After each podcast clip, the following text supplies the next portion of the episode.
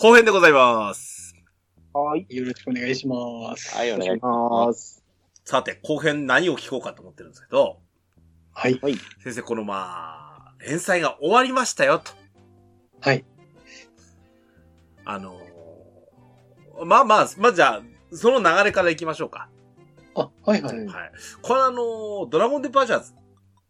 もう DD と呼びますけど、我々。DD ですね。うんはい。あのーえっ、と、まず、えっ、とウェ、ウェブ連載っていう形ですよね。あ、はい。はい。これあの、何、月3回もするんですか？あ、はい。そうですね。いやー、まあ、ちょっと一話一話の分量が多くないんで、まあ、それぐらい、あの、やってもいいかなと。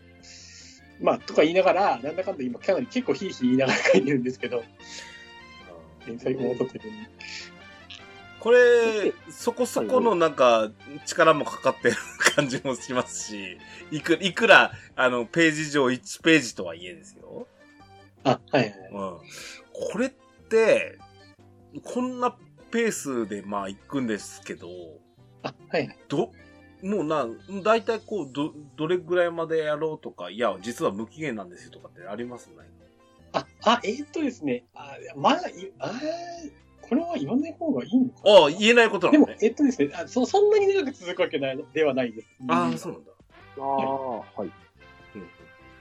割とそこそこのタイミングで終わる感じではありますね。ただまあ、あの、あの分量で進んでいくので、結構グイグイと、あの、ストーリーは進んでいくと思います。ああの、うんはい。やっぱり、あの、漫画本誌で、あの、はいやってたところの、やっぱりその後の話、まあ、そうですね。あと、ないしバックボーンの話で、すけど、うん、みたいな話ですよねだけ。どまあ、あとをやりつつ、漫画本編では明かさなかったような、うん。ちょっとこ、とこなんかもバンバンバンバン裏側をこう、喋りながらやっていくというのも趣旨なんで、うん。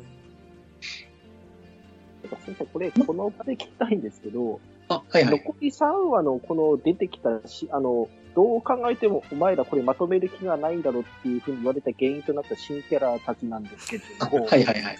これってやっぱり ED あること先にも想定してたからこそ出せたって感じあで、もう本当、それはもう本当そうなんですよね。す。はい。あの、後で書く予定があったので、うんこれ、なんでまあ、このまま、このまま行っちゃったらどうしようかなと本当に思う。本当そうですよね。いやその、ただ DD では、いわゆるこう漫画っぽいアクションとして書くことはできなくなるので、そこら辺だけはちょっと漫画で、あの、見せておいて、まあ、それだけちょっと、ね、あの、なんですかね、本誌の連載が終了する前にやっておこうっていうのは趣旨としてありましたね。残り3話で。うん。だけど、いい保管具合で今進んでるっていうか、まあ、ですね。いいキャラの深掘りされていってるっていうのと、まあ、まだまだちょっと伏線だと、回収しきれてないのが結構あるので、どうなるんだね。わかりますね。全部回収してくれるのかどうなのかって思ってます。あ、ちなみに一応我々、今あの、BD の 2, 2話目までしか見てないんで、ちょっとあの、それ前提で皆さんちょっとお聞きください。はい。うん。えー、だから今んとこ、マハク氏とそれぞれの、えっ、と、県議隊の皆さんのお話みたいな感じになってる。そうですね。いや、いい保管してもらってんのと、アビーがなんか変な方向に行こうとしてるのと、うん。で、なんか、本編だけ見るとギラチス、なんかムカつき野郎だけなんか可愛いとこあるんじゃないかって思えてみたいとかいろいろあるんですけれども。そうですね。ありがたいなと思うのはさ、あの、ウェブページ行くじゃないですか。はい P、PDF ファイルを落とせるようになってるんですね。あ、そうそう、それそれそれそれ。そうですね。やっぱりこう、ああいうウェブページなんかも、まあそこそこ長い間保存はしてもらえるんですけど、永遠にあるわけではないので、まあなんかその辺、あの、まあ、見たい人は個人で保存しておいてもらえればなという趣旨で。ちなみに前の時にデジモンの時も同じようにウェブで展開されていたんだけど、保存して、保存さですよねれる機会がなかったって嘆いているやつはここに一人います。そうなんですよ。あすいません。本当に、本当にすいません。あの当時からそういうことを想定してりゃよかったのに。デジモンの時も確か泉さん、こんな感じでやったっていう感じだったんですよね、当時。これほどではなかった。と、そうですね、これほどの規模ではないけど、うんえー単行本の最終巻のおまけに、えーデジタルコードがついてきて、それを特設サイトで入力すると、最終話の続きが見られますよっていう感じでした。へあれもこう、最終巻に入れられたらなみたいなことも考えたりしたんですけど、まあちょっとページ数的に難しそうだったんで、じゃあちょっと、なんですかね、あの、なんですかね、おまけイベント的な感じでもう一盛り上がりしたら面白いなということで。ウェブページに載っけるという形式でやってもらいましたね。ただまあちょっとおかげで、ウェブページ自体もやっぱりあれも、えー何年くらい頑張って続けてもらったのかな。まあ、あの、しばらくしたらやっぱりページ自体、あの、消えてしまうので、先生10年前と同じなんですね、気持ちとかやり方が。そうですね。ただまあ、その、なんですかね、ソーラの終わらせ方、まあ少なくとも終わらせ方といってもまだ DD が続いてるから、もう終わって、あんまり終わってるっていう感じではないんですけど、ただまあ、連載の締め方として、えー、なんですかね、漫画の終わり方としては、えーデジモンでやった終わり方はかなり、あの、なんですかね、正統派でベストな終わり方なわけなんですよね。デジモンの締め方は良かったなと思うんですけど、えー、だったら、ちょっと、ソーラでもこう、同じようにしてしまうと、まあ、正統派でいい終わり方にはなるんだけど、えー、ちょっとデジモンと同じになっちゃうのは、なんか悔しいなと思って、なんかこう、ちょっと違う変なことしたいな、みたいな、あの、えー、なんですかね、作家の欲目が出て、で、今みたいなことをこうやってみたっていう感じですね。なんかこう、その、ちょっと、終わってねえじゃねえかよ、みたいなツッコミをこう入れてもらって、集結するみたいな。あ、いや、まあ本当にこう、本当に終わらせずに、あの、やってしまうとちょっとまずいんですけど、それは純粋にこう、不満を生むだけだと思うんですけど、うん。まあ別の保管の仕方をしますよ、という形で、終わると、なんか違う余韻が残って面白いかな、みたいなことはちょっと考えましたね。先生、これはさ、まだ2回しか、2回、3回分しかまあ、年度内っていうのは、年内は、あはいれなんですけど、そうですね。なんか、20巻の後のやつは出るんでしょう そのあ、、塾、あ、あいや、もう単行本とかですかね。そうそうそうそうそう。あ、あいや、今のところその予定はないですね。そうなんです。まあ、基本的には、こう、ウェブで楽しんでもらいたいっていううん、感じなんですけど。まあ、あの、なんか、まあ、我々はこうやっぱ、なんでしょう、先生の没影を含む設定資料集みたいなものを見た、見たいなと思って。あ これも以前言ったことあるんですよね。えっ、と、前までのやつで一回まとめたの後のそうめんのお話と、うん。この後のあの、あ。ウェブ企画での写真企画のやつ、モノクロでいいんで、それと、あと、できれば、あの、番外編で出したように、あの、100人の冒険者集の全員の名前とキャラ名を載せたやつと、その辺とこれをまとめれば一冊の本にならないかなって勝手に我々言ってます。出したら結構情報ありますよね。いや、軽く一冊になっちゃうんですよ、それで。え、だって、それこそあれですよ、もう本当100名の応募作の、あの、に書いてあるいろんな人のこう情報とか、もう載せ出したら、もう本当こう、膨大なんで、本当人によりきりなんですけどね、本当にこう、もう名前と写真以外何もありませんみたいな応募作の人もいたし、うん。でもまあ、もう本当こう、あの、印刷したら A4 用紙に何枚にもわたる設定がぐわーっと書き連られてる人もまあいたわけで、はい。うん。まあそうですね、あの辺を書き出すともう超大変ですね。まあ確かにやったら大変だろうなっていう感じあるんですけど、この前ちょっとだけ頑張って数えたら、30人と100人と、コミックごとの車窓とウェブ企画とちょっと出てきた人たちがいろいろ足すと、300人とか超えるんですよね、確か。ああ、はいはいはい。うん。もしそれとまとめると、お前ポケモン図鑑じゃねえんだからよっていう風な感じになっちゃうわけでして。うん。今のところは残念ながら予定はない。紙そうで。すね。特にこう、紙とかでまとめるという予定はないですね。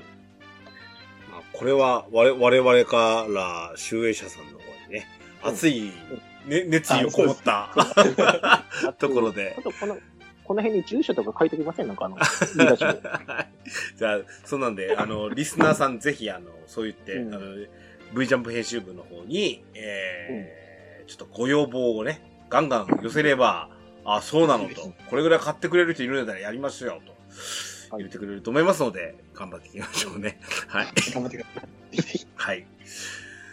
えーっとね、そうですね。あのーまあ、この、いわゆる先生の、本当にお仕事としての部分として、はい。ほぼほぼその定期、てあの、定期的にスケジューリングを組まれてやってた、そのね、あの、本誌連載が終わった形なんですけど、うんあのーどうですか？でき、それのためにできないか、できてなかったこととか、やりたかったことができなかったってあると思うんですよ。ああ、まあ、そうですね。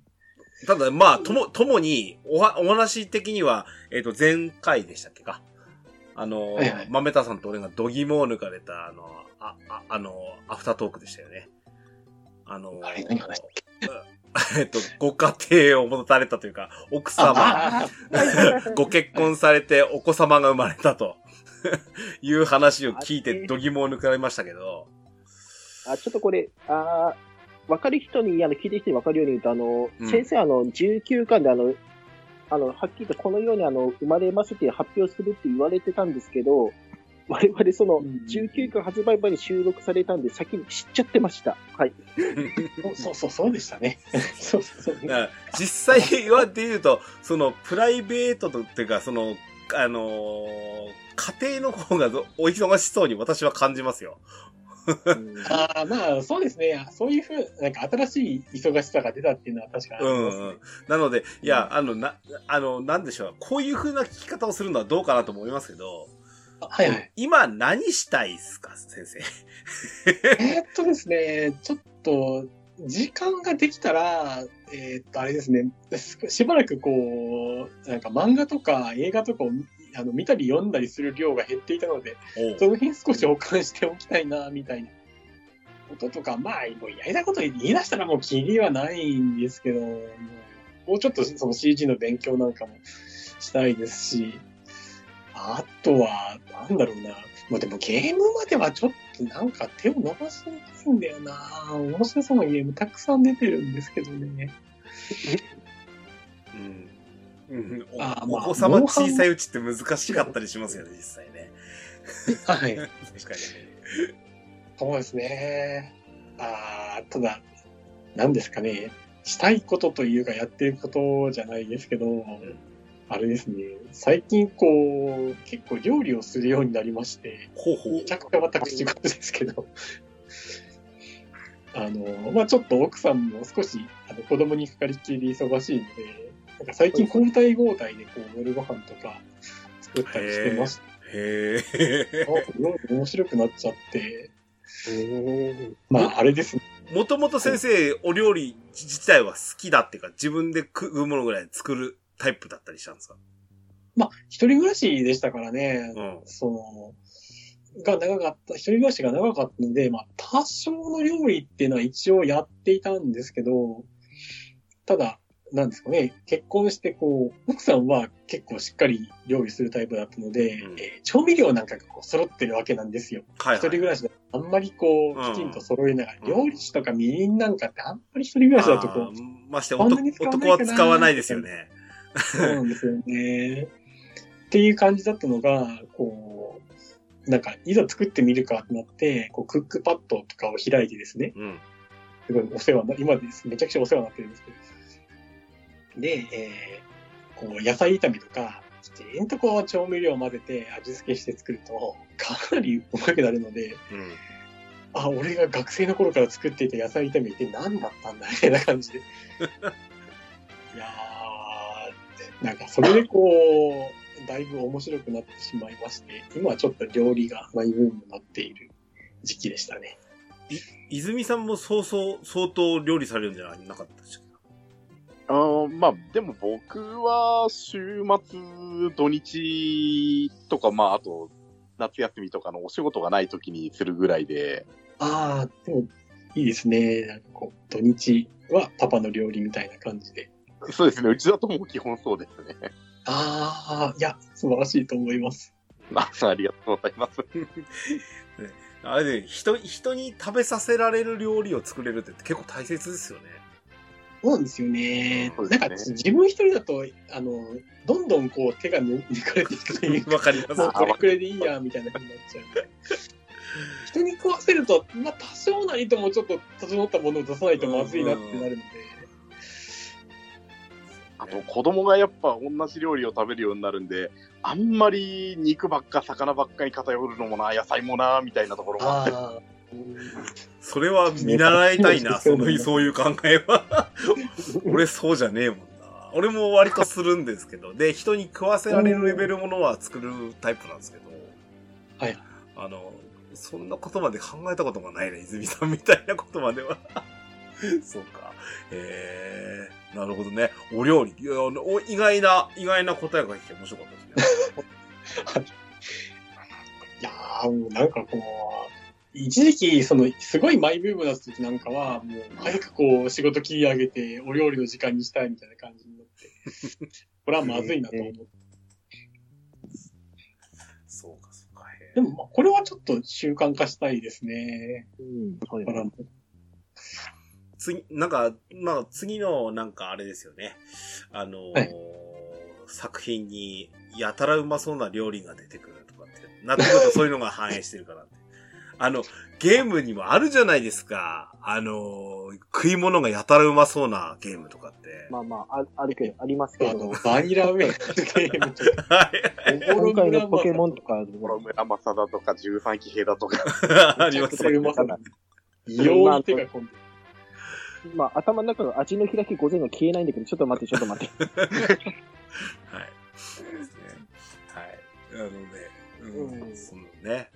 そうか、先生、あれか、そあの、やっぱり体が空いたからといってゲームっていうわけにはやっぱなかなかいかないわけか。えーですね、モンハンはそれでも多少やってるんですけど、はい。語学園の傍らに。やっぱり、それも、あれでしょう、いく、いくらかのお時間がほら、なんていうか、区切れるじゃないですか。そうですね、モンハンはあの、すぐやめられるんでいいですね。うん。ああ、はいはいはい。なるほどね。そういう風なところがあれるし、あるし、止め、止めることもできるしね、今、いスイッチ版だったらね。それもあるし。ギャラクシーいいんですよね。うん。なるほどね。そうか、そうか、そうか。うーん。あ、やっぱりあと、先ほどのやっぱ聞いてる感じでも、なんでしょう、その、今後のための、その、蓄積？はい。の、その、CG をするとか、うんうん、そそれこそ、え、え、映画とか、あの、いわゆる創作、あ、他のものの創作物を見たり聞いたりするっていうのは、なるほど大切なことなんですね。そうですね。いや、いや、それはもう大切ですよ。やっぱインプットしないとアウトプットする情報はやっぱりなくなってしまうので。いうん。やーで、まあ、その、なんですかね、その流行りのものを見て流行りのものを抑えるのも大事だし、でもまあ、それだけだと本当、だ誰かが知ってる情報しかあのインプットしなくなっちゃうんで、まあ、自分なりの好きなものをこう、あのー突き詰めるのも大事ですし、だからまあ、その辺もちょっとバランス取ってやらないといけないんで、なかなか難しいですね。あ、ちなみに最近は、はいはい、あはい、すいません。ちなみになんですけど、先生、あの、今気になってる作品とか、そういったものはあるんですか、うん面白そうですね。え、今気になってる作品ですか？はい。えっと、ちょっとミーハーで大変申し訳ないんですけど、あの、ガンダムがものすごく今面白くて、ああ、水星の魔女はあれめちゃくちゃ面白いですね。あれは、なるほど。はい。なんですかね、えっと、え、なんですかね、もちろんこう、ファーストガンダムとかが持ってるような生々しい面白さみたいなのとはちょっと違うんですけど、うん。なんですかね、やっぱりこう、コードギアスをやってらっしゃった、あの、大河内脚本なので、はい。あの、なんですかね、いわゆるこう考察勢をすごく翻弄する物語作りになっていて、はいはいはいはい。いや、持っていて本当に面白いですね。まああ、とは、まあ、最近は本当こう、まあ、最近ではないんですけど、あの、昔から言っちゃ昔からなんですけど、こう、えーっと、その、なんですかね、一本こう、作品があると、それに対するこう考察がネットで行われて、で、それをこう、あの、片目で見ながら、えーさらに、えー本編を楽しむっていう流れが、すごいこう、なんですかね、あの、スムーズにそういう流れができてしまっているので、なんですかね、えっ、と、例えばガンダム、水星の魔女なんかも1話見たら、えーまあその日のもう、あの、夜の頃には、その最初の考察勢が YouTube とかに動画を上げ始めますからね。うん。ああ、で、それでこう、ちょっとこう、その辺でもうちょっと一回だけ見ただけじゃ絶対に気づかないような、モニターの表示なんか、で、この辺に、あの、新しい情報があるみたいなことが、描か、あの、なんとかね、説明されてるのを見ながら、へえとか、ほーとか思いながら見て、あそれはもう、あの、オタクは仕方ないです。そういうのはね、好きなんで、あの、結局。そ俺しか知らない情報はね、言うの好きなんで、オタクはしょうがないです、それは。あとはまあ、漫画だと急にこう渋くなりますけど、あれですね、結城正美先生が今連載して、あ、これ前も言ったか。結城正美先生が今連載してらっしゃる、あの、シンクロを走るという、はいあの、北条早雲の漫画がものすごく面白くて、あれ、大河ドラマにならないかなと真剣に思ってるんですけど、すごく面白い。そうですね。その辺が、うーん、まあ、あとは、えっ、と、大河ドラマも相変わらず面白いし、この間、えー、あれですね、鎌倉殿の13人が最最最終回終回。に年末ですからね。うん。はい。いや、最後まで本当に面白くって。で、えー来年のあの、どうする家康も、やっぱり戦国時代の一番メジャーなところ行くから楽しみにしてますし、どんな解釈してくるのかなとか楽しみですし。いやー、なんですかね。えー、まあ、この年になってもこう楽しみにしてるものがたくさんあるのは、本当にいいことだと思うんですけど。ね、え映画にしても、やっぱりなんだろう、あのーコロナ禍ではいはい。楽しみ方が変わったものの一つってのが、映画、ああー、まあ確かに。うん。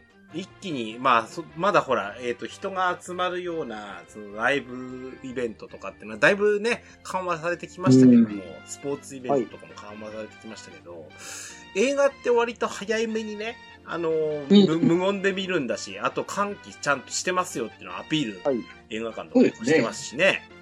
ああいったものなんかも、もう、あのーなんだろう、もちろんうちで、あのーサブスクリプションがだいぶ浸透してきて。うん、そのおかげでっていうのもあり、あで、あの、ああ、そういえば見たい映画あったなとかね。うんもうこれ、何、アマプラで流れてるのかとかね、それこそシうんシングルトラマンとかもそうですよね。シン・ウルトラマンね。ちょっとサブスクで見ちゃいましたよ。うん映画館には1回しか行ってないんですけど。なので、ああいうにもう、あの、円盤出るよりも早くされることもあったりしてそうなんですよね。なので、ああいうのでも、やっぱり、うんと、見る環境っていうのが変わってきてるところもあるしね。ありましたね、本当に。おかげで、それの、あの、ある種、コロナ禍が、のおかげで、なんだろうな、あのーなんだったら、DVD とかを借りに行かなくてもいいからっていうのが、うん。含めて普及したっていうのがでかいとは思いますしね、確かに。そうですね。まあちょっと逆にこう、その、ゲオとかそういうレンタル系がすごい大変うん、うん、苦しんでるっていうのを聞きます時代の流れって気がしますけどうんね。ね。昔はものすごいお世話になったんですけどね。めちゃくちゃ借りてみてたから。はい。えー、そうね。はい。じゃあまあ、これからの、その、はいえっ、と、ウェブ連載の方ね、ドラゴンペーパーチャーズの方は、あのもうしばらくお楽しみって感じです。こちらも楽しみに、ま、待たせていただこうかと思いますね。はい。DJ ケンタロスのドアラジ。えっ、と、ほほ本編、大体こんなんですけど、お二方何かどうですか？本編中は、なんか、お聞きしたいところ。ここからもうちょっとだけエンディング喋りますけど、うんどうですか？はい。特に。はいあ、いや、えーまあ、あえてじゃあ聞きたいけど、最後のところに、この歌持ってくるっていうオチなんですけど、うんああ、はいはい。これってどの辺でやったのと選曲の基準聞きたいんですね。この曲を選んだ基準。というあのも、歌詞が一部、これめっちゃくちゃ合ってるだろっていうふうに思ったので、歌やるの先から決めてたのと、この選曲にした理由は聞きたいです。ああ、まあ、そうですね。まあ、ちょっともう、これも、なんですかね。もう本当、おじさんのノスタルジーになってしまうんですけど、やっぱり子供の頃見てたドラクエコンテンツっていうと、大の大冒険トロトモンと、えーアベル伝説の、まあ、アニメ版ドラゴンクエストというふうに、でかいのがあるので、まあ、どれもリスペクした、リスペクトしたいっていうのがあったんですけど、で、えー、まあ、エンディングは本当いろいろ考えたんですけど、そうですね。なんかこう、まあちょっと歌で締めるの、なんか、デジモンとかでもやったし、ベタかなと、ちょっと思いつつも、でもまあ、なんですかね。やっぱりこう余韻が残る終わり方になるので、だったら、なんですかね。ここでちょっとすいません。僕の趣味ですいませんけど、しばらく付き合ってくださいみたいな感じで、こう、いやー、本当若い読者さんは、アベル伝説とかは、あのーまあ知、知らなかったり、こう、まあ、名前だけは知ってるぐらいの人とかも多いと思うので、まあ、それ辺どうかなって思うところもちょっとあったんですけど、まあ最後はもう本当自分のノスタルジーで甘えさせてもらった感じでしたね。えっ、と、アベル伝説自体がもう何年前だこれ？えっ、と、ドラクエめちゃくちゃ前ですよ。のぐらいなんで、えっ、と、もう20、20 25じゃない、20でつかない。30年ぐらい前。ですよ。俺、ええち俺が中学生の頃でしたもん。うーんと、ドラクエ3か4が発売されたぐらいの年なんで、うん。うん。ぐらいですね。うんうん。えーっと、だいぶドラクエ10プレイヤーの中の残念ながら生まれてない人が結構います。そうなんですよね。いや、生まれてない。でも、生まれてないよな。いや、けど名曲なんですよ。すっごいわかるんですよ。あの、あ名曲ですよね。うんあの、あの、言ってもわかんないって言ったら、あの、一回あの、徳永秀明さんで、あの、ちょっと検索お願いします。本当に。はい本当に一回聞いていただくと気に入ってもらえると思います。本当曲聴いてほしいですね。夢を信じて。それに、あ、そうそう。あとはまあ、なんですかね、夢を信じてっていうのは、その、なんですか、旅の途中感が。あるんですようんね。はいはいはい。あのーえっ、と、この道若旅はうんうん。終わった感があるんですよ。うん。終わった旅を振り返るような。はい。だからまあまさにエンディングのための曲っていう感じなんですけど、夢を信じては、何ですかね、その、あれ確かにドラクエ10の、あれどれ、アニメドラクエのアベル伝説の、あの、エンディングとしてあの使われている曲なんですけど、何ですかね、その旅をと、旅の途中で流れているうんというか、まだまだその旅してますよっていう雰囲気が伝わる曲なんで、そういうのもちょっとありましたね。うんそれすっごくわかるんで、あ、これ歌詞そのまま読んでも大丈夫ですよね。あの、引っかかんないですね。大丈夫ですよね。まあ、多分大丈夫じゃないですかねあ。曲とかが乗らなくて。明日へ、だから、ソーラたちが最後あの、向かってる時に、明日へ走れとかっていうのは、それが本当、すごく合ってんのと、すいません、あの、個人的な理由なんですけど、マルチなファンとして言わせてください。あ、はいはい。恋することさえ、おしゃれとか昨日にのところにマルチな持ってきてって言ったら本当にありがとうございます。そうですね。なんかここはちょっと、わかりますこのすぎだろうみたいな感じではありましたけど。この前の前の回で、ああ、あったからこそ、あ、チナもここで昨日のことにしてあの次に進んでんだなっていうふうに思わせてくれてありがとうございま。そうです このい市場をさ、歩きながらっていうのもなんかこう、え、うんえ、あの、エピローグっぽい感じ？うん一切のセリフなしでさ、うんあ、まだこいつら続くのねっていうのを、もう、分からせてくれる。最後の、あれですよね、あのー、ま、マリクが、のセリフのそうですね。果てした、果てのない旅路、ドラゴンクエストかって始まるここですから、はいはいはい。そうですね。すごいこの流れがよかった。俺ここね、あの、あ、今週、この V ジャンプで、あ、最終回だって思って、はいはいはい。えーうちちなみにあの、1日遅れるんですよ。地方都市なんで。えーまあで、もう実は、えっ、と、ファミリーマートで、が本屋さんになってるの、そこ。はいはい。あの、買いに行って、近所にもああったあった。うん。で、そこで買って、もう、封解いて、その場で読み始めたんですよ。おうー。ん。でまあ、お仕事中でしたけど。これ、もう最後、ペ、あの、もう、このマリクのページから1ページ、2ページ、これ続くじゃないですか。うんはい最後の破れた翼をのあたりでもう号泣ですよ。うん、うん。ああ、終わっ。たわーってなったもん。なんかすっごい余韻ですよね、これ。うん。うん。自然とそのキャラキャラがそれぞれのことを合ってるのもいいし。うん。なんか、本当にこの JB が街の中で佇んでるところが、ゆるゆるが相変わらず何かをさらに冒険してるのとか、うん。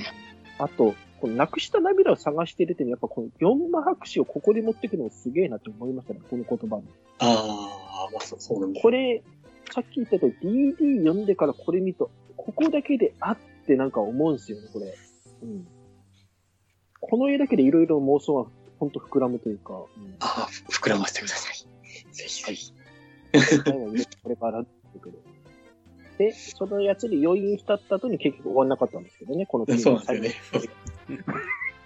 終わったんやないんかいみたいな感じで、こう、そういう気持ちで読み終わってほしいなって感じですよね。セルフツッコミやめましょうよ、本当にこれ。売り子にやらせないでくださいよ。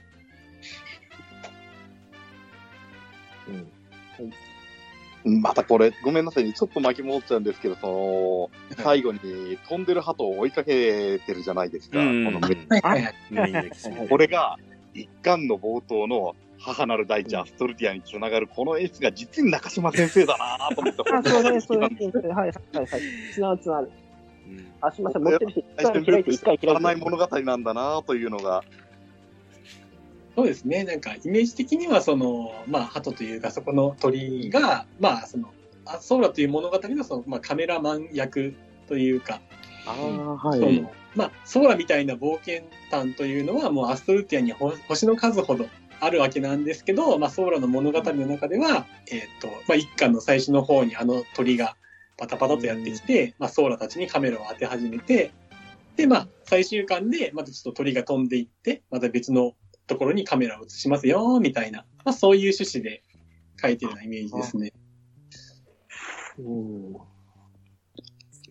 あのーあれですよね。今ちょうど見ましたけど、あの、20巻1ページ、2ページ開いたとこの、えー見開きのページ。ああ、そうだ、ここ、ここも、はい、はい、はいうん。これ、い一巻のああ、そうそうですね。はい。セルフオマージュなんですよね、完全に。セルフオマージュですね。あの時のオマージュプラス端っこの方を見るとマリクたちも加わったりして、うん。ね。オオールキャラクターって感じですもんね。うんうん。あとはもうなんだろうな、それぞれの表情も変わってる感じも。ソーラもそうですし。そうですね。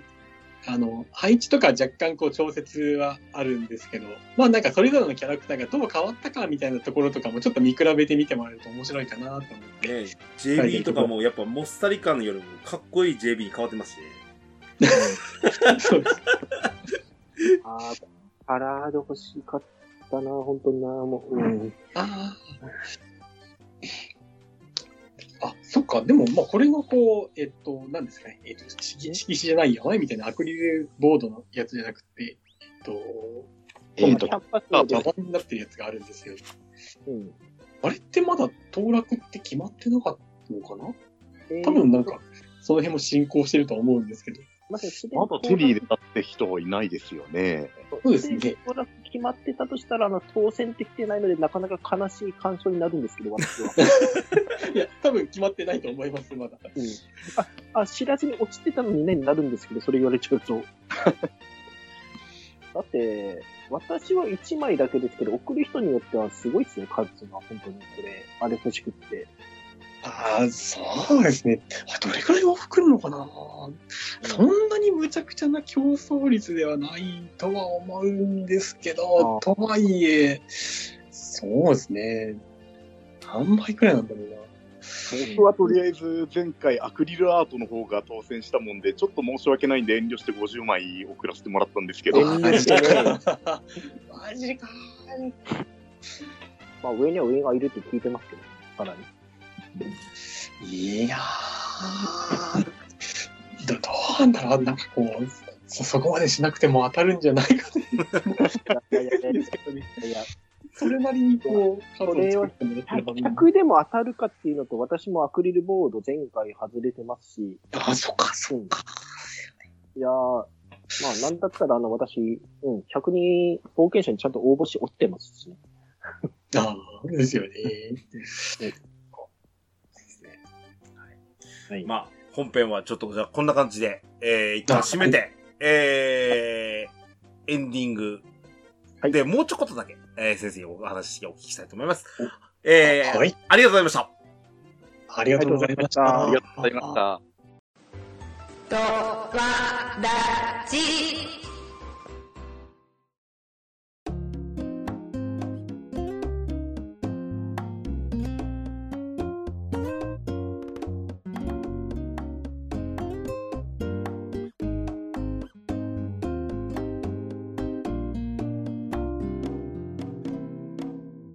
エンディングでございます。はい。はい。えー、ね、あのー、20巻、10年まあ、で、あの、あれですよ、ドアラジにで、えー、ご登場いただいて5年、6年。いやー、あー大変お世話になりましたね。こちらこそですよ。こちらこそなんです。本当そあの、ねえ、最初に豆さんとドキドキしてオファーしてたの覚えてますよ、未だに。えー裏話でここで語っていいですよ、もう。いや、いいですよね。おーどんどん行っちゃってください。あの、だから、あれ、やりましたよね。あの、ケンタウスさんとだから、あの、どうやってけど連絡取ったらいいからわかんないって言って、うんうんうん。ケンタウスさんがあの、あれ、ゲーム内のお手紙したためたの覚えてます？あの、はい、未だに覚えてますよ。覚えてます。それを先生宅に送ったんですけど、あれ、1週間か10日ぐらいずーっと返事なかったんんですよね、あれ。すみません、あ本当にすみません。ああ、いや、いや、それはそれは、それは あの、ここ、最終的なあの、ちょっとあの、いいい意味でまとめますけど、どうしてもあの、何かのエラーで、返事が確か手紙書けなかったんですよね、先生からケンタロスさん宛てに。うん。うんあれ？そうでしたっけ？あれうん、なんか、私はっきり覚えてます、そこは。うん。で、だから、なんか返事書きたいけど、どうしたらいいんですかっていう風な 言葉のセリフが、私の車を運転中の携帯がビリビってなんかなって、何かなってみたら、あの、ドラゴンクエストの冒険者のツールのアプリ版のどこでもチャットで送られてきました。いやー、便利ですよね。あれ、はっきり覚えてるんですよ、私。で、冒険者のツールで、どこでもチャットでフレンドだとああいうふうに LINE みたいに送れるっていうのが、ちょうどその1ヶ月ぐらい前に実装されたばっかりだったんですよ、時期的に。なるほどね そんな時期だったっけ？うん。だから、本当あれなかったら、繋がってなかったかもしれないし、あれ来るまで本当二人でドキドキして、あ、やっぱ、やっぱそこはまではね、っていうふうな話してましたもん。うんうん無理だよね、やっぱ、電車バック。ここれがこれを決め打ちでかかってはまずいなと思ったもんね、あの時ね。うん。だ確か。うんって、まあ、その前からの準備したあの、先生は読んでないけど、ドアラジのあの、ソーラー会とかやってました、うんそうそう、漫画界とかみたいな感じでやっておりましたもんね。ましたしね、やってましたし。だから下準備整えて、これだけ我々はファンなんですよっていう下地は作ったつもりで、あと、運に手を任せていってやったんで、まさかここまで来てくれるとか、ね、ああの時は、えっ、と、ま、まだ、あれですよね。えー当時だと、あのー今の現副編集長が、うん。やってた頃ですね。うん、担当だった頃ですもんね。そうだ。そうだ、V の頃あ、だそうだ、それもあった、最 どどどれも V だ。斎藤 V さんが、前うん、が回もあった。担当だった頃だったと思うんですけど、あの時当然ですけど、こういうのに、からに、あまあ、ファンからのっていう話で、出たいんだけどちゃんと、じゃあ出てい、出てもいいんかねって、た、確か先生から、ね、ちゃんと確認いただいたんですもんね。あ、そうですね。その辺はちょっとさすがに、ちょっと斎藤ね V とうんいろいろ相談したりしましたね。なんか、どの辺とかまで話して大丈夫ですかね？みたいなこととか。うん。なので、まあ、かなりその辺は、あの、ある程度オフィシャルな部分としては、ね、あの、クリアしていただいた上でご登場いただいて、うん早6年、7年。うわ。ああの、もう、登場回数が10回を超えています。もうね、まあ、うちほら、3回以上出るとレギュラーっていう。うん。うん。準レギュラーとかもうほぼレギュラーなんで。あー、そうですただ、ね。やっぱり加速度的に先生にこう、喋っていただくその物量というのが、うんあの、だいぶ先生が、あの、ぶっちゃけで喋ってくれるなっていうのもあって。ああ、まあ、いやー、そうそう。それこそ、なんかこう、前々からこう、やるやる先やってるツイッターなんかをちゃんとずっとやってればずっと喋っ、そっちで喋ったんでしょうけど、でも、まあ、結局なかなかそういうこと始めてないので、うん。いやー、なんかこう、言えるとこう、本当ああのなん、ですか？ね。我々としてもですよ、こあの、他にも変な話、類を見ない、はいはい。あの、えっ、と、作者と、あの、の交流という部分と、これが、まあ、音声として、あの、はい。聞いていただける方に聞いていただけるっていうのっていうのを提供している部分としては、やっぱこれ以上ないかった形だと思うんですよ、俺は。いやー、こちらこそ、いやー、ちょっと自分の生声をこう、あの、録音されたものを聞くのは怖いんですけど、でも、やっぱり喋れるのは面白いですよね。あの、うんと、ほら、えっ、と、完結した形とはいう形ですけど、ほら、やっぱりあの、まあ、あまりにもモンスタークラスになりましたけど、鬼滅の刃とかが、ジャンプで完結をして、時に、はいはい。やっぱ、あの、作者のコメント的なものを、まあ、言うならば、あソーラの20巻もそうですけど、後書きみたいな形で、こんな形で完結しました、みたいなお手紙を、で、やっぱりメディアに取り上げられる率も高かったですから、我々はどうしても目にしましたけど、あの、今日のこの、やっぱドアラジをですね、あの、聞いてても、その、うん、思い、あの、10年20巻の思いっていうのはやっぱりでっかく聞こえたなって思うし、おそらく、やっぱり今先生怖いとは言われましたけど、うんその、6年前に初登場いただいた時からの、を聞きあ比べていただくと、怖ーはい。い面白い違いは出てくるのかなと思いますよね。やー、もう本当にちょっと、あの頃とか、すごい肩に力が入っていて、いやー、もう、やばいですね。うん。思い返す大。あちなみになんですけど、えっ、と、あの、えっ、と、中島先生登場会に関しましてはですね、なんとはいはい今 YouTube で聞けますので、あー、なんかやってますね。はいえっ、と、ベストセレクションの中がね、ほとんど、あの、今、網羅されてますので、あのー本当に過去回を聞きたい方はどちらを聞いていただけると、いいんじゃないかな。はい。ですね。なんだかんだです。ちゃんとあの、あの頃からしゃから、ちゃんと先生はあの、持ち味出してるから、我々が最初思ったより全然喋ってますよ、あの頃から。そう思いますね。いや、でも本当 YouTube が本当カジュアルに聞けるようになりましたね。うん。あのポッドキャストとかだだったらなんかこう、やっぱりこここから聞けるよっていうことをきちんと教えてもらえないとなかなかちょっと踏み込めない感じでしたけど、うん YouTube とかなんかもう、かり、こう、知らないうちに踏んでしまいそうなくらい、簡単に聞けちゃうから。最近ちなみに、ポッドキャストも、だいぶ、あの、あアマゾンさんとかのおかげで、メジャーになりましたよ。ぽ あのスポティファイとかね。あ、はいはいはいはでも聞けるようになったのもあるし、最近ですと、あの、えっ、と、メタルギアの小島監督デスストランあドが、えっ、と、Spotify 専用でやったりしますんで。あ、そうなんですかう。ん。なんで、まあちょっとポッドキャストも割と見直されつつっていうか、あの、うん新たにみたいな感じですよ。俺はもう10年もやってんだよって話なんですけどね。はい。なんですそうですね。まあ、YouTube だとこう、どうしてもこう動画にまでしないといけないみたいな。そうなんですよまあ、本当だったら別に、そうですね。ラジオ感覚でもいいじゃんって気もするんですけど。そうそうそうそうそう。でも結構判定が難しくって、その、なんかずっと絵が変わらないとこう、なんか、没頭と疑われたりするみたいな、ええなるほどね。なんかこういうのとか聞いたりしてると、その辺も大変そうだなと思ったりしますけどね。そうん。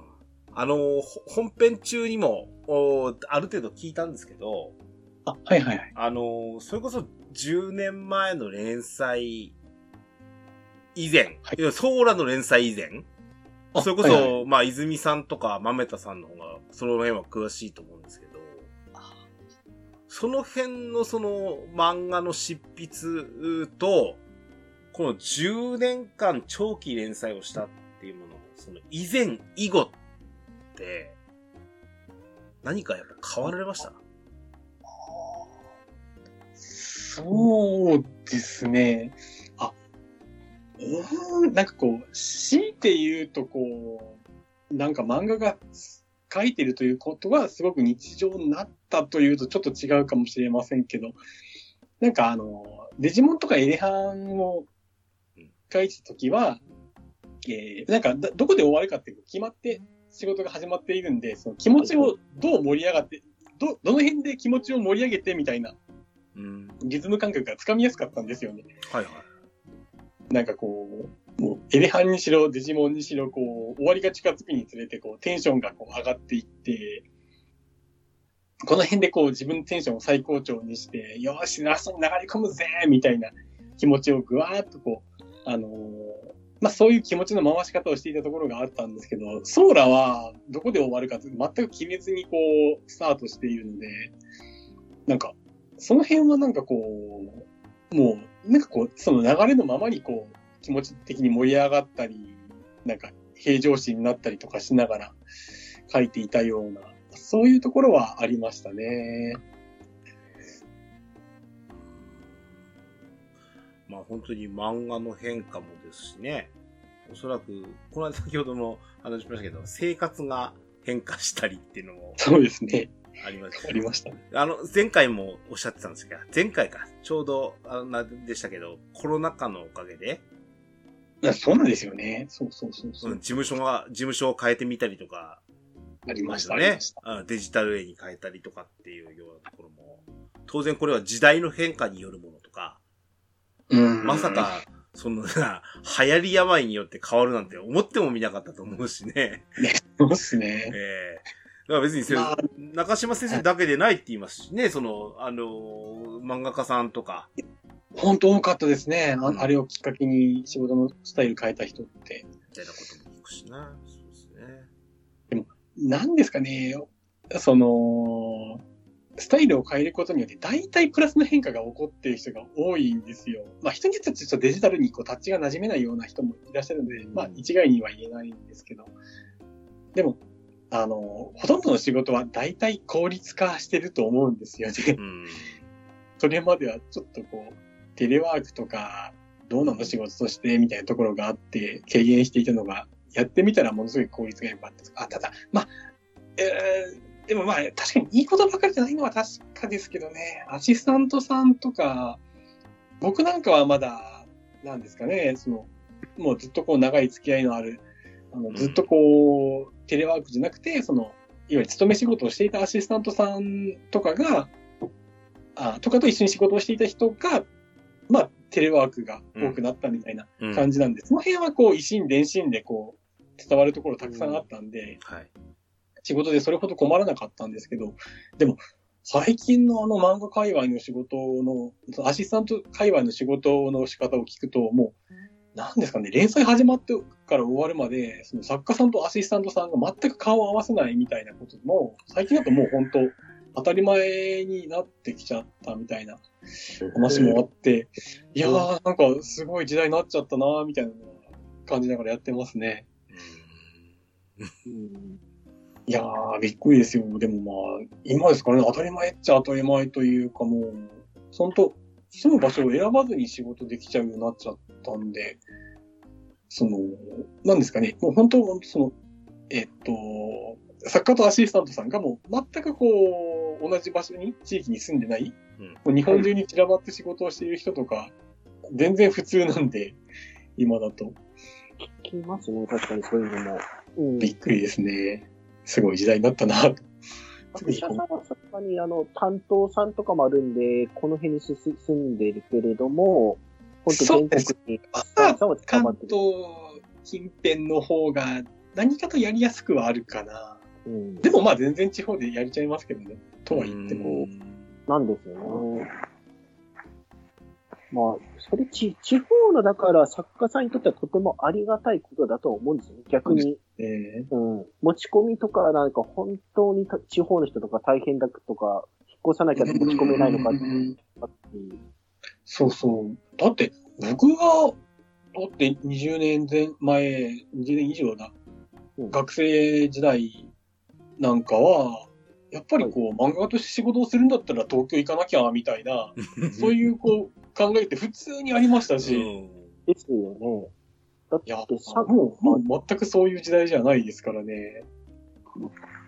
だから、佐賀県から原稿用紙をあの封筒にて折り投げ禁止って書いてわざわざ東京に送らなくても、だからデータでパイってやって 見てくださいですの正解ですもんね。うん。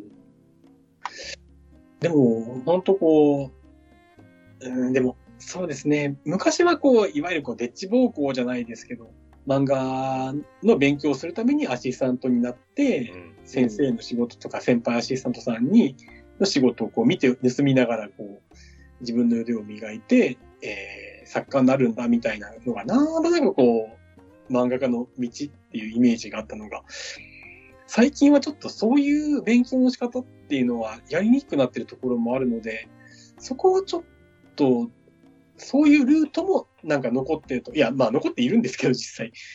残ってるといいなっていうのはちょっとあったりしますね。なるほどね。頼、頼もうっつってね、アシスタントさせてくださいみたいなのがないくはなってきてるってことか。ですね。昔はあったらしいですけどね、本ね当有名な人でも最初はそうだったって人いますし、ああ、けど、聞くんだったら、これプロの世界だとわかんないですけど、あの、実際漫画描いてて手の動きとかそういうの見て盗むっていうのもできないのかなっていうのは、なんか思う。まあ、そうですね直では見れないっていう。でもまあ書くのをこうライブでやってる人なんかも最近いますし、ああしかもはいな、なんですかね、えっ、と、いわゆるこう、あれはなんて言うんだ、その、デジタル上で書いてるのを普通にこうライブで表示するような動画とか、すごい出回ってるので、あんなの本当にせん、なんですかね、アシスタントとして漫画家の、あの、タッチを、あの、盗むどころじゃの、どころじゃない、こう、緻密さで、こう、タッチのことがわかるんで、はい。ああ、そうですね。それもあるか。うんその辺ももうなんか、変わっちゃったなという感じですね。本当に。あれは、あの、知り合いにイラストレーターさんいるんで聞いたんですけど、あれ、実際にそういう側面もあるし、あの、書いてる過程を今は書かないと、お前が本当に書いたのかってことになるらしいんですよ、デジタルオンリーで。あの、嫌なこと言うこと、あの、今って怖いから画像ってどっからも持ってコピーしちゃえば、私が書いたものに言える時代なので、書いてる固定で私はこれだけのものは書けますっていうのをやらないと信じてもらえなくも多少あるらしいんですよ。嫌な時代ですけど。あそうですね。あ、そうそう、ごく最近の話ですけど、あの、最近 AI の画像生成がうん進化しすぎちゃってて、うんあれは一部のイラストレーターさんがちょっと職を失うレベルの凄さなんですけど、いやー、その辺もすごくなりましたね、正直。AI は本当になんか、しかもまだ進化の仕方が早いんですよね。何ヶ月単位でなんか新しい出来事が起こっちゃうんで、AI 業界って。うん何の話だっけ、もともとは。生活がどう変わったかでしょ。はい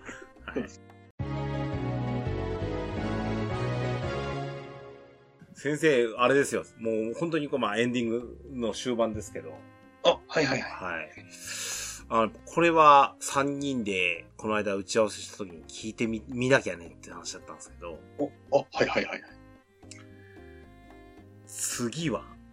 あ その、え構想というか、いやもう、なんかもうお話があるとかっていうのは多分言える言えないはあると思うんですけど、ああ、まあ、具体的に決まってるわけじゃないので、まだ、まだちょっといろいろ温めてる段階でしかないし、あとはまあ、その、V ジャンプとかで仕事をしていると、急にこう、なんですかね、企画が舞い込んできて、中島さんこれ書きませんみたいな感じで、ひょいって来ることとかあったりするんで、そういうのはちょっとまあ、なんともわからないんですけど、だから、そうですね、一応、まあ、ぼんやりやりたいと思っていることはあるので、まあ、そうですね、お楽しみでという感じですそれはかね楽しみにしたいですね。してます。うんぜひぜちょっひ。と構想はある。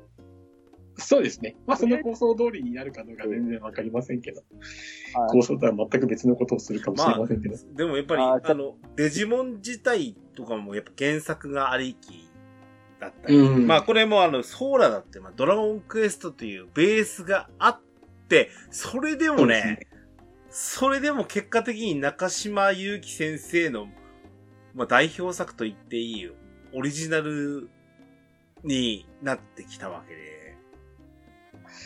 そうですもねう。何もどちらもいけるんじゃないかなとも思うし、うんそうですね。ソーラは特にこう、キャラクターなんかはこちらであの、作らせてもらったので、うんで、まあメインのストーリーなんかもそうだったんで、まあなんか、かなりオリジナルに近い作り方にはさせてもらいましたね。まあその上でこう、企画ものとしていろいろこう遊べることないかなってこう、いろいろ模索しながらやった感じではありましたけど。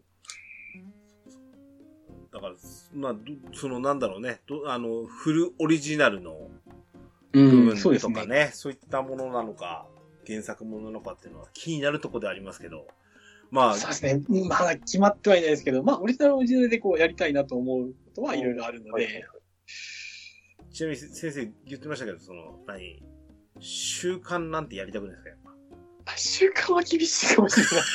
あー厳しいか。まあ、今ね、それでもやっぱり何ですか、その、あの、連載のやり方も、もう紙面にこだわらないやり方だって今、ね、たくさんあるじゃないですか。はいはい。うん。ジャンププラス専門とかっていうのもありますし。はいはいはい。うん。あ、そうなんですよね。ちょっとこれから書くで考えなくちゃいけないのは、その、あの、完全デジタル対応の、そのスマホなんかでうんしかこう見れないような、うんあの、場所でこう、もしも書くことになったら、えーはい。見開きなんかがこう、禁じ手になったりするわけで、いや、書けないことはないんですけど、こう横にずらしながらこう、見る見開きは、まあ、どんな使い方があるのかなとか、そういうところにもこう、考えがいってくるので、こなんかその辺はこう、ちょっと考えたりしますね。ううん。でもまあ、それはそれでこう、面白い使い方とかできるはずなんで、あ、そそういうのでしてる人もいますね。縦やっぱりこうスクロールの逆にそれを利用して書いてる人とかもいます。そうそうそうそうそうそう。なんかこう、1コマの中でも、その、例えば横スクロールだったら見開きみたいな使い方ができるから、その、ただ見開きを1枚として見せることはできないので、あの、見開きを横にずらしながら、あの、1コマな、1コマで書かれているのに、最初は見えなかったものがずらしていくにつれて見えるみたいななるほど。書き方とかって、やっぱりデジタルっていうか、まあスマホなんかで見る場合はできますからね。ちょっとその辺ちょっと媒体によって仕組み変わっていくから難しいんですよね。逆にそれは何だろう。あの、紙面になっちゃうと、そういうのではなくなるんですよね。そうなんですよね。見開きにすると最初から隠したい部分全部見えちゃうから。いやー、難しいですね。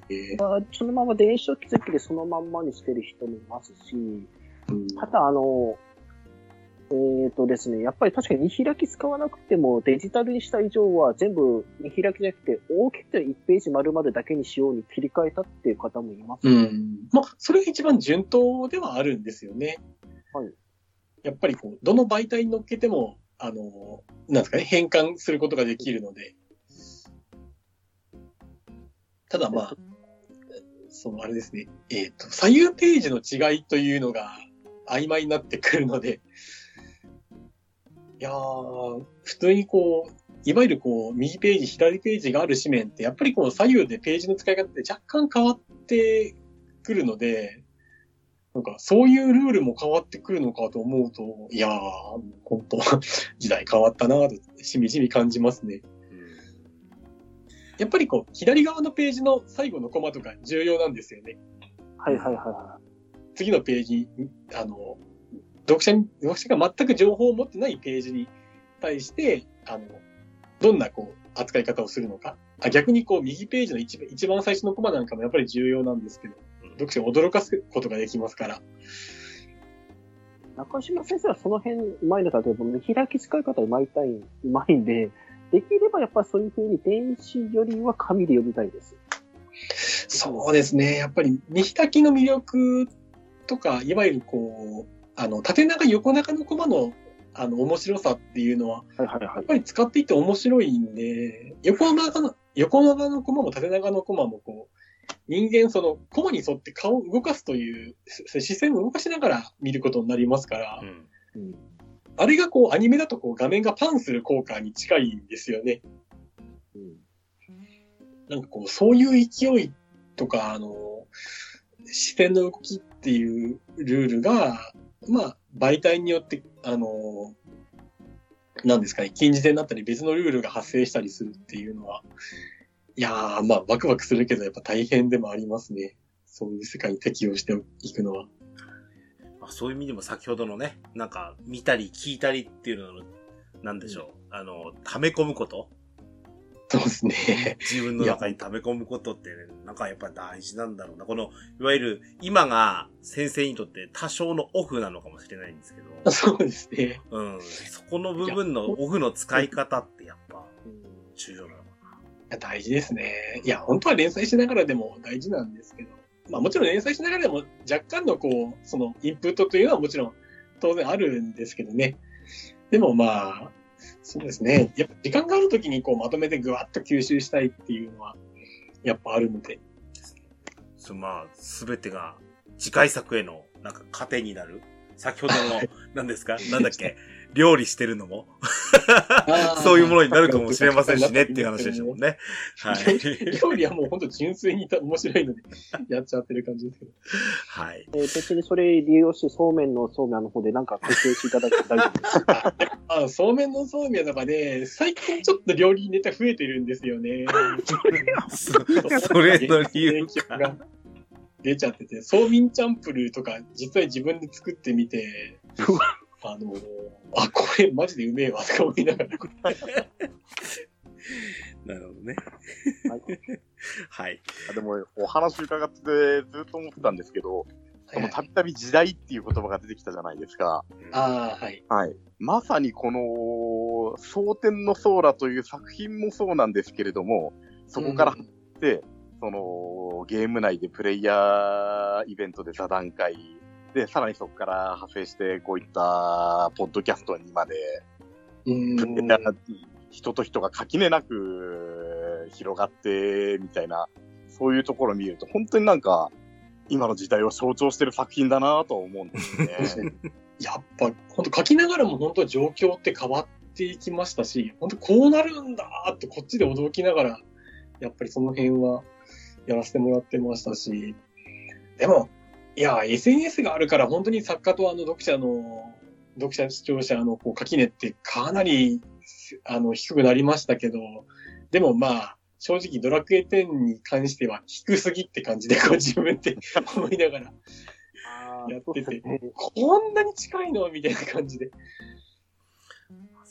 びっくりしてましたね、書いてる方が。ああ、これはこれで、それで何らかの、こちらとしても嬉しいです。それでこちらから何らかの力を送れてたら、それはそれで本当にファンの料ー、理につきますので。いろんなものをいただきながら書いてました。ちょっともう、これからの漫画家人生が寂しくなりそうで怖いですよ、その辺も。まあツイッター、ツイッター始めましょう、ツイッタあー。そうですね。始めないとな。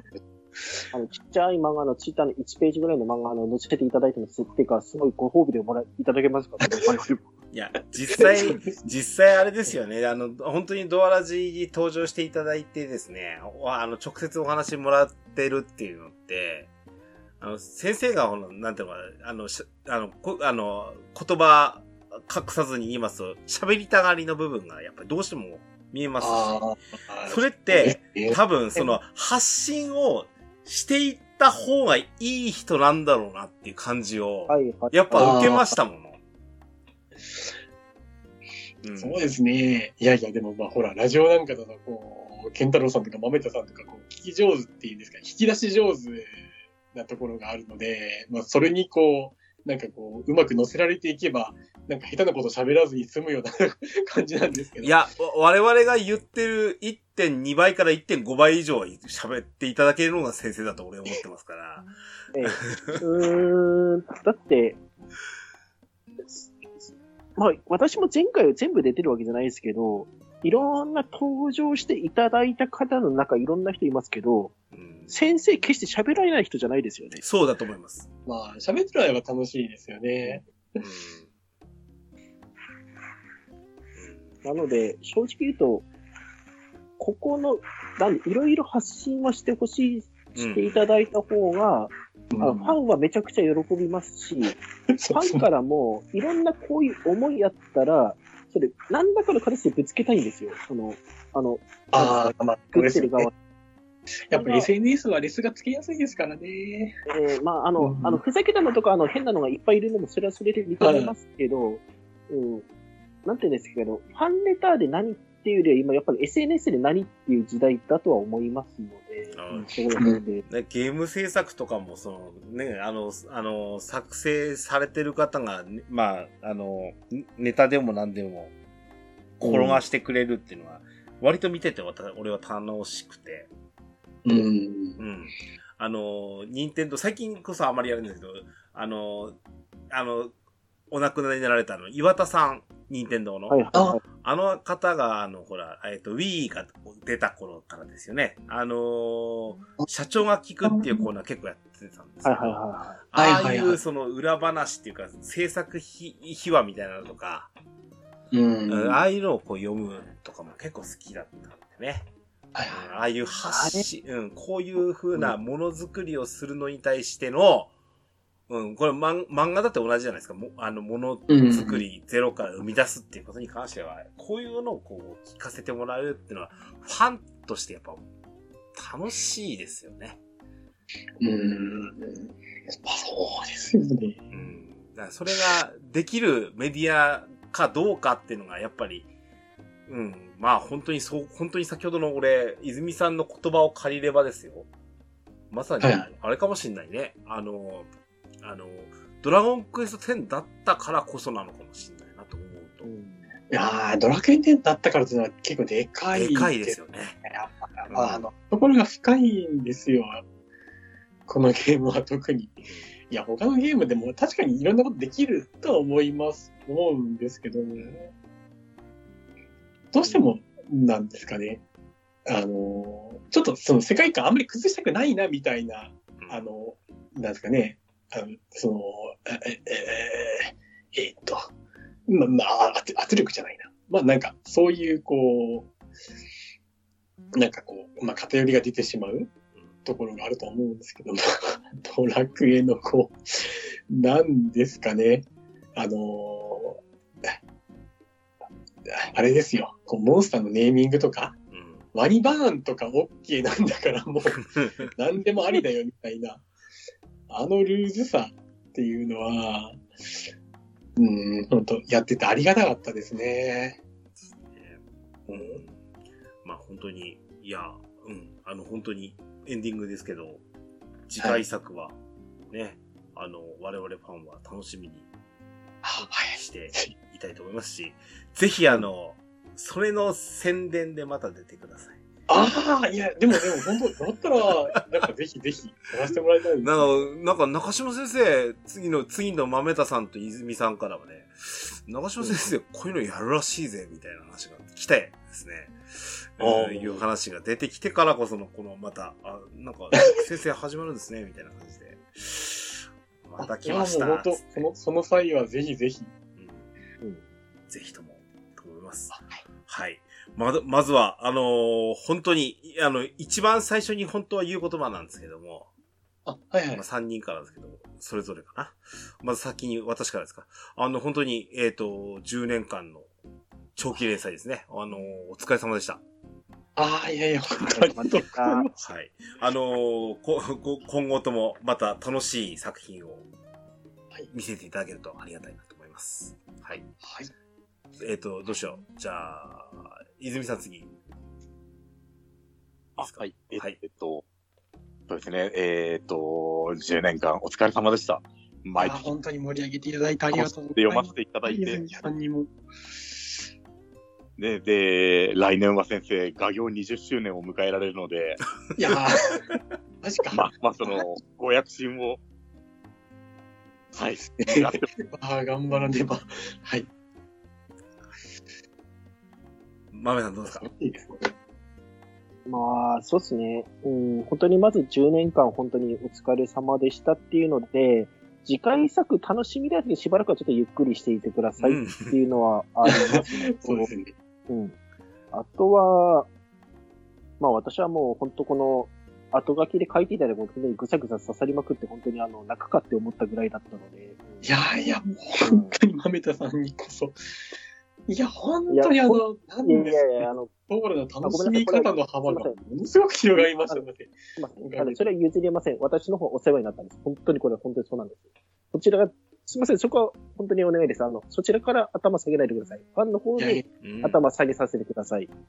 なんで、ほん、なんですかね。それで、何らかの力の一部になれて、それで本会ですし、それで作品でお返しいただければ本当にそれでいいので、うん、なんつうか、私もこんなことやったのは本当ないので、まあ、それこそ普段こういうことやる人間じゃないはずなんですけど、なんかこうなったっていうのは正直思ってはいますが、まあ、うん本当、なんですかね。とりあえず本当に、お疲れ様でしたと楽しかったですっていうのと、とりあえずソーラ終わってもずっとファンは、うん。これから下手したら死ぬまで続けますんで、はい。いや、本当ありがとうございます。